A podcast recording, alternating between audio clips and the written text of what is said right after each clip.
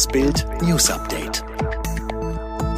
Super-GAU für alle Urlauber. Kaum hatte sich Mallorca vom ersten Corona-Shutdown erholt, da ist die Lieblingsinsel der Deutschen schon wieder ein Risikogebiet. Mit Bild Plus erfahren Sie, was Spanien-Urlauber jetzt wissen müssen, was sie machen müssen, wenn sie jetzt schon im Urlaub sind und auch, wo sie jetzt ihr Geld zurückbekommen. Bayern zerstört Barca mit acht Toren. Bayern rollt wie eine Dampfwalze ins Halbfinale. Der Rekordmeister kennt keine Gnade mit dem großen FC Barcelona, schießt das Star-Ensemble um den sechsfachen Weltfußballer Lionel Messi hochkant aus der Champions League. Der entstand 8 zu 2. Es ist ein Klassenunterschied, eine Demütigung, eine Machtdemonstration. Alle Details gibt's bei Bild.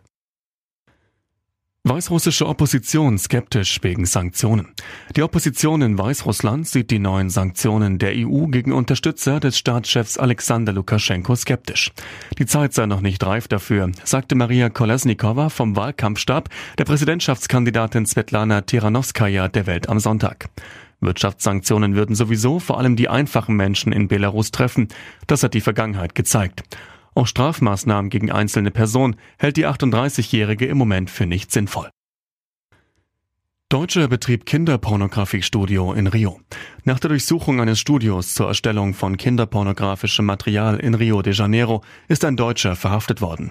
Die Festnahme habe am Donnerstagabend im Großraum der brasilianischen Metropole stattgefunden, bestätigte ein Sprecher der Zivilpolizei am Freitag.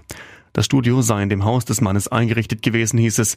Bei dem Tatverdächtigen handelt es sich laut Nachrichtenportal G1 um einen 73-jährigen Mann namens Klaus F. Corona-Hammer bei Fortuna. Zwei Spieler des Fußball-Zweitligisten Fortuna Düsseldorf sind positiv auf das Coronavirus getestet worden. Das örtliche Gesundheitsamt ordnete für die gesamte Mannschaft sowie das Trainer- und Funktionsteam bis auf weiteres häusliche Quarantäne an. Das wurde laut Clubmitteilung von Fortunas Mannschaftsarzt und dem Hygienebeauftragten Dr. Ulf Blecker am späten Freitagabend bekannt gegeben.